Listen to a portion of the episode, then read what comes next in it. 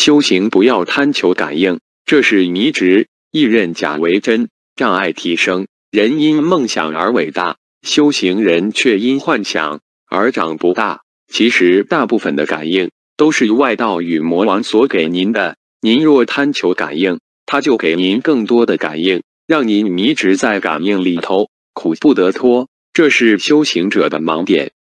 感应为真，那更应谨慎。